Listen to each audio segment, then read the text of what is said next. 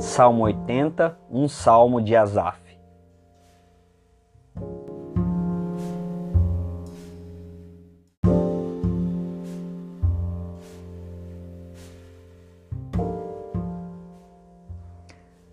Ouve, ó pastor de Israel, ajunta todas as ovelhas de José, lança raios de luz do teu trono deslumbrante, para que Efraim, Benjamim e Manassés possam ver por onde estão indo. É hora de sair da cama, já dormiste o bastante. Vem correndo antes que seja tarde. Deus, faz-nos voltar, faz brilhar a tua face sobre nós, e assim seremos salvos. Ó Eterno, Senhor do exército de anjos, até quando parecerás um vulcão adormecido? Até quando teu povo clamará por fogo e enxofre? Tu nos deste lágrimas como alimento, lágrimas salgadas à vontade é o que temos para beber. Tu nos obrigaste ao papel de ridículo diante dos amigos, e nossos inimigos não param de zombar de nós. Deus, faz-nos voltar, faz brilhar a tua face sobre nós, e assim seremos salvos. Lembra-te de quando trouxeste uma vinha nova do Egito? Limpaste os arbustos e as roseiras, plantaste uma vinha para ti, preparaste o bom solo, as raízes eram profundas e a vinha encheu a terra. Tua vinha cresceu alta e fez sombra nas montanhas, até os gigantes cedros pareciam minúsculos. Ela se estendeu para oeste na direção do mar e para leste na direção do rio. Então, por que não proteges mais a tua vinha? Os viajantes pegam uva à vontade, porcos selvagens correm através dela e a esmagam. Os roedores mordiscam o que sobrou. Senhor do exército de anjos, transforma nosso caminho, descobre o que aconteceu e cuida da tua vinha que plantaste com tanto carinho. A vinha que criaste a partir do broto. Aos que se alegram de vê-la incendiada, mata-os com o teu olhar. Depois, segura na mão daquele que foi teu filho favorito, que criaste até a idade adulta. Nunca mais viraremos as costas para ti. Dá vida a nossos pulmões para que possamos gritar teu nome. Deus, faz-nos voltar, faz brilhar a tua face sobre nós, e assim seremos salvos.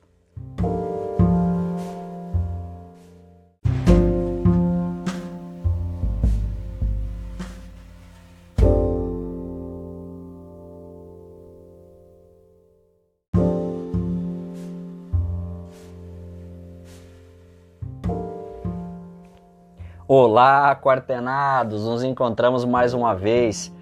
Que privilégio enorme lermos a palavra do Senhor juntos e dela tirarmos alento, luz para nossos corações desavisados. Dessa vez, vamos um salmo de Asaf, o salmo de número 80. Um salmo provocativo e muito interessante, com bastante coisa para a gente trazer e tratar para a nossa vida. Primeiro é o salmo de uma pessoa comum, talvez igual a eu e você, ou qualquer um de nós, um belo reclamão da vida, inclusive que faz questionamentos duros com relação a Deus. Ele se alterna entre questionamentos e críticas e um pedido de socorro desesperado. É como uma criança que, ao mesmo tempo que reclama que está sem o presente, não vive sem o pai, né? Reclama que o pai ou a mãe ou, ou o responsável é esse o, o responsável por toda a sua dor e agonia, ao mesmo tempo que pede comida, pede um presente. Assim também esse salmista nos provoca a nos ver nele e a também nos perceber como bons reclamões, mas que no final da conta a gente acaba pedindo socorro para Deus enquanto a gente reclama também. O texto começa chamando a atenção de Deus, né? Porque Deus está dormindo. Não é possível que Deus não esteja vendo a desgraça que chega na casa de Efraim, de Benjamim, de Manassés. É muita desgraça, é muita dor e essas tribos nem sabem para onde está indo. E cadê Deus? Será que Deus está dormindo? O salmista fala no versículo 2: É hora de sair da cama, o senhor já dormiu bastante, vem correndo antes que seja tarde. Meu Deus, a gente passa por situações difíceis, né? A gente enfrenta umas dores que a gente não merece. a gente enfrenta uns problemas que a gente não sabe nem de onde que, é, de onde que veio. A gente só enfrenta e parece que Deus não está vendo. E, não é isso que a gente sente? Não é esse sentimento que lá no fundo a gente tem? Quando a gente está com raiva, quando está doendo, a gente grita: será que ninguém está vendo tanto que eu estou sofrendo? Será que ninguém está vendo tanto que eu estou com dor? Onde está Deus agora que me faz passar por essa situação? Onde está Deus agora que me faz enfrentar essa dor e eu não vejo Ele perto de mim? A reclamação, ela é justa. Ah, é explicável a gente reclamar, chorar, porque a sensação que temos quando estamos com dor é que estamos sozinhos mesmo. Fomos abandonados, fomos esquecidos, ou sei lá, qualquer outra coisa que a gente pode qualificar no meio da nossa dor, não é? Nós somos assim mesmo. Mas o, o ele não fica só reclamando, ele faz um pedido interessante. Versículo 3: Deus, faz-nos voltar faz brilhar a tua face sobre nós e assim seremos salvos. Olha só, eu estou dizendo e afirmo de novo, faz parte reclamar. Inclusive, uma oração que não é fake, uma oração sincera, vai ter momentos como esse que a gente vai reclamar com Deus sim, que a gente vai gritar, vai espernear, faz parte. Agora, a nossa oração e a nossa vida não pode ser só de reclamação. A gente também tem que saber pedir, ou melhor, nós temos que reconhecer-nos nos processos. A gente também tem que se perceber. A gente percebe muito bem o erro do outro, não é? A gente percebe muito bem da onde está vindo a nossa dor, mas nem sempre a gente se percebe como agentes dessa dor, para mais ou para menos. Nem sempre, não foi a gente que gerou essa dor em nós, esse problema. Esse problema não foi eu, foi o fulano, foi o Beltrano, foi o, foi o presidente, foi a nossa situação que gerou essa dor em mim. É verdade, mas o que eu faço com essa dor, o que nós fazemos com essa dor, aí sim é responsabilidade nossa. E o texto nos propõe algumas coisas aqui. Deus faz-nos voltar, nos faz perceber, faz a gente voltar no caminho que a gente pegou errado essa situação que eu tô agora, Deus, como é que eu cheguei até aqui? Como é que eu tô, por que, que eu tô lidando desse jeito com a minha dor, com o meu problema? Ah, faz-me voltar, me faz voltar lá atrás. Eu quero acertar o caminho, eu quero acertar a, a, reação, eu preciso reagir melhor. É uma boa proposta, é uma boa sugestão e o salmista está nos incentivando a fazer isso. Deus, faz-nos voltar, faz brilhar a tua face sobre nós e assim seremos salvos. Olha que coisa bonita! Faz brilhar a tua face sobre nós. É interessante, faz brilhar a tua face. É como se o salmista se colocasse enquanto um espelho. O Deus é a luz que joga a luz em nós e nós refletimos essa luz. Olha que coisa bonita! Mesmo que ele esteja reclamando de Deus, né, desse sono de Deus, enquanto as tribos ali se matam e, e pegam caminhos de morte, ele está falando: mesmo que eu esteja nesse caminho de morte, me faz refletir essa tua luz. Mesmo que eu esteja com um problema, que a luz que venha do Senhor bata em mim e volte. Que eu não reflita a morte. Que a minha vida não seja um espelho da desgraça. Que a minha vida não seja o espelho da dor que o jeito com que eu lido com a minha dor não seja espelho da dor. Que o jeito com que eu lido com a violência que eu sofro não seja espelho da violência. E isso é um equívoco que a gente sempre faz. A gente repete muito, eu repito muito esse erro. Quando eu estou com dor, eu quero provocar dor. Quando eu estou sofrendo, eu quero provocar sofrimento. Quando eu estou com fome, eu também quero ver fome a gente replica muito aquilo que a gente recebe. E o que o salmista está pedindo é: não, eu não quero replicar o que eu recebo, eu quero replicar a luz que vem do Senhor. A gente precisa pensar sobre isso. O que nós temos refletido, no sentido de que a gente recebe informação, a gente devolve essa informação. Que informação estou devolvendo para o mundo? Sabe que o salmista está fazendo reclamação muito dura e acusações muito duras com relação a Deus, que Deus está dormindo mas quando ele vai pedir alguma coisa, ele pede para que ele devolva para o mundo a luz de Deus, porque ele sabe que é assim que ele vai ser salvo. E eu não sei se você percebeu na leitura, essa frase, Deus faz-nos voltar, faz brilhar a tua face sobre nós e assim seremos salvos, ela volta várias vezes. É uma reclamação e essa fala. Outra reclamação e essa fala. Outra reclamação e essa fala. Ela vai e volta, vai e volta. Porque mesmo que eu esteja reclamando, chorando, esperneando de dor, eu quero saber lidar com essa dor. Meu, mesmo que eu esteja sofrendo muito com os problemas que me acometeram, eu quero saber reagir bem com, essa, com esses problemas. E isso quem faz em mim e a partir de mim é Deus. Eu quero te incentivar no meio dos seus problemas, das suas dores que está passando agora ou que possivelmente vai passar antes ou depois de ouvir esse podcast, que você possa repensar isso. Eu estou sentindo a dor, eu estou sofrendo o impacto da dor, mas eu não quero devolver essa dor. Eu quero que ao refletir eu não possa reproduzir dor, eu possa reproduzir Deus, porque esse é o processo da salvação. Que você seja salvo mesmo em seus problemas graves, que você seja salvo mesmo nas violências que você sofre, porque é Deus que te salva. Não é a sua força, não é como você reage, puramente é isso. A gente reage com aquilo que a gente tem. Por isso, a não ser que você tenha Deus, você só vai reproduzir aquilo que você recebe. No versículo 4 em diante, ele continua reclamando: O Senhor parece um vulcão adormecido. As minhas lágrimas têm sido meu alimento. O Senhor nos obrigou ao papel de ridículo. Lembra, já falei disso. Na mentalidade dos salmos, Deus é o culpado pelo que eu estou vivendo de bom e de ruim. Claro, né? É porque é culpa minha também. Se eu peco, recebo a punição, o castigo divino. Se eu ajo direito, vou receber a bênção divina. Então tudo vem de Deus, o bom e o ruim vem de Deus, é assim que eles imaginam, é assim que eles pensam. Então ele joga sobre Deus todo o problema que ele está sentindo.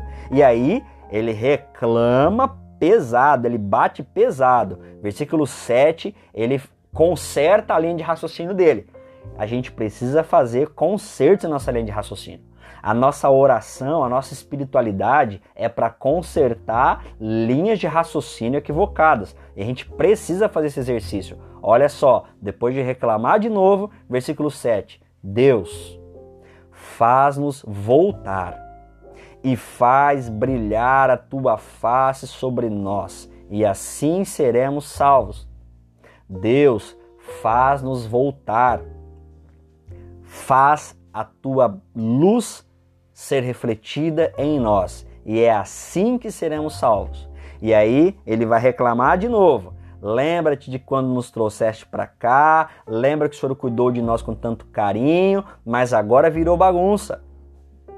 Os viajantes pegam uva à vontade, porcos nos machucam, roedores fazem mal. Senhor dos exércitos. E aqui tem um detalhe interessante. Senhor dos exércitos, depois de reclamar, ele diz assim: transforma nosso caminho, descobre o que aconteceu e cuida da tua vinha. Olha que coisa interessante. Ele entendeu e percebeu que sim está sofrendo. E grande parte do sofrimento dele é culpa dele. Não é só culpa dos outros. É, os outros fazem mal também. Eu também sofro por causa dos outros e nem sempre o meu sofrimento é culpa minha. Mas também tem áreas e também tem vezes que estou sofrendo por culpa minha. Então a fala é aberta. Senhor dos exércitos de anjos, transforma nosso caminho. Quais são os seus caminhos? Em que caminho você está? Será que você não pode estar pensando que atalha caminho? De vez em quando a gente passa por esse problema. A gente começa a achar que atalha caminho.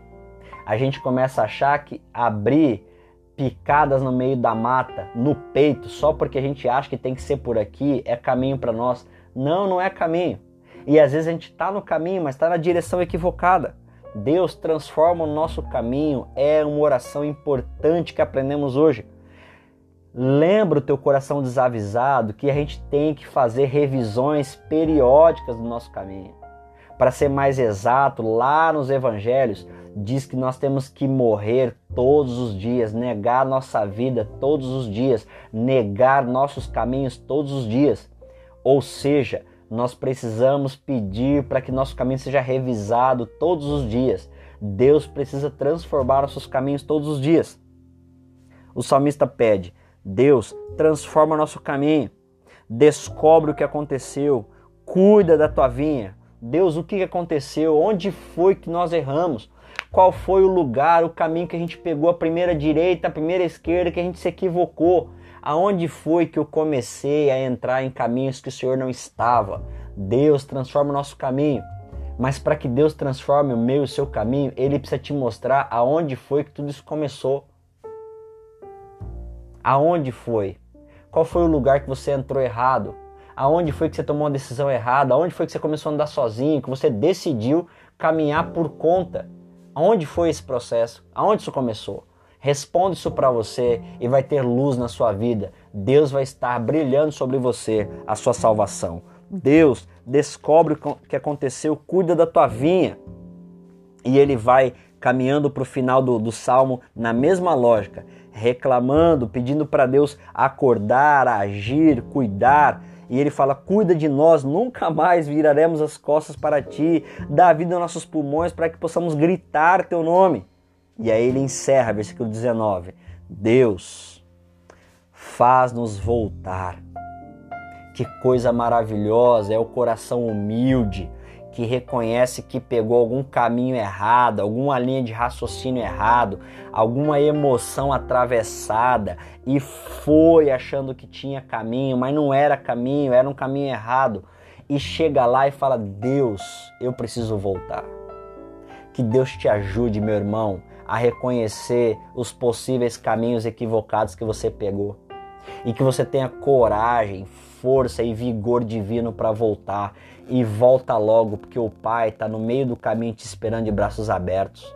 Volta para casa, lembra do filho pródigo? Que ele está voltando para casa e o pai não espera nem ele bater na porta, o pai já está lá no meio do caminho, de braços abertos, esperando ele voltar. O pai não está só em casa, meu irmão minha irmã. O Pai está no meio do caminho esperando você voltar. Então ora e pede, Deus, transforma o meu caminho, me faz voltar para pegar o caminho direito. Se eu fui no caminho errado, do jeito errado, com o princípio errado, com a cabeça errada, com o coração equivocado, Deus muda minhas motivações, altera minha visão, volta, me ajude a voltar, volta comigo para o começo, para que eu faça direito. Deus, faz-nos voltar, faz brilhar a tua face sobre nós e assim seremos salvos. Avisa teu coração desavisado que nunca é tarde para voltar para casa. Volta para casa porque teu pai está te esperando. O teu Deus está te esperando para transformar o seu caminho e refazer com você a caminhada o nosso Deus vai caminhar de novo, ele vai comer ou lamber mais um pote de sal, ele vai andar uma, duas, três, quatro, cinco, dez milhas de novo com você, se quantas vezes for necessário. Deus só está esperando a tua disposição de ajustar a tua bússola e alinhar com Ele o teu caminho. Ele vai voltar com você. O teu pai te perdoa. O teu pai te chama de volta e o teu pai quer reproduzir, refletir a luz dele na sua vida. Assim, ele vai salvar você, a sua casa, as pessoas que estão com você ou as pessoas que serão abençoadas através da sua vida. O teu caminho abençoado vai abençoar as pessoas que estão à sua volta. Então volta, volta e pede para Deus refletir sobre você a luz dele e ele fará isso com você, com a sua vida, com a sua família e com a sua história. Que Deus te abençoe e que você consiga trazer luz para os seus dias, para a sua história e para a sua vida. Em nome de Jesus. Amém.